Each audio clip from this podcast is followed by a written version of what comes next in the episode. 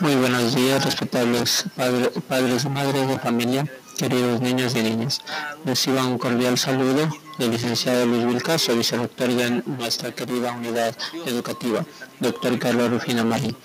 Durante este año lectivo trabajarán con mi persona la asignatura de inglés. Las actividades las enviaré en audio de manera clara y concisa pero necesitan, si necesitan aclaración según su criterio. Estoy dispuesto a su pedido.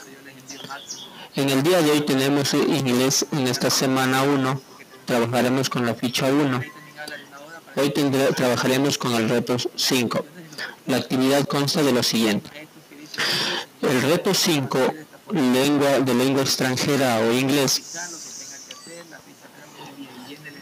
Pregunta. ¿Sabías que el inglés es el idioma más utilizado en las relaciones internacionales? Esto quiere decir que las personas de diferentes países lo usan para comunicar entre sí. Sus idiomas principales no coinciden.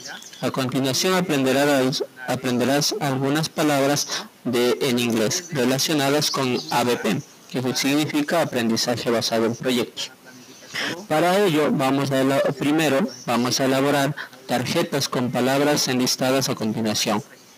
En un lado de la tarjeta vas a escribir el en idioma inglés. Del otro lado escribirás la palabra en español. Usa cualquier material disponible en casa. Guarda tus tarjetas para el proyecto semanal.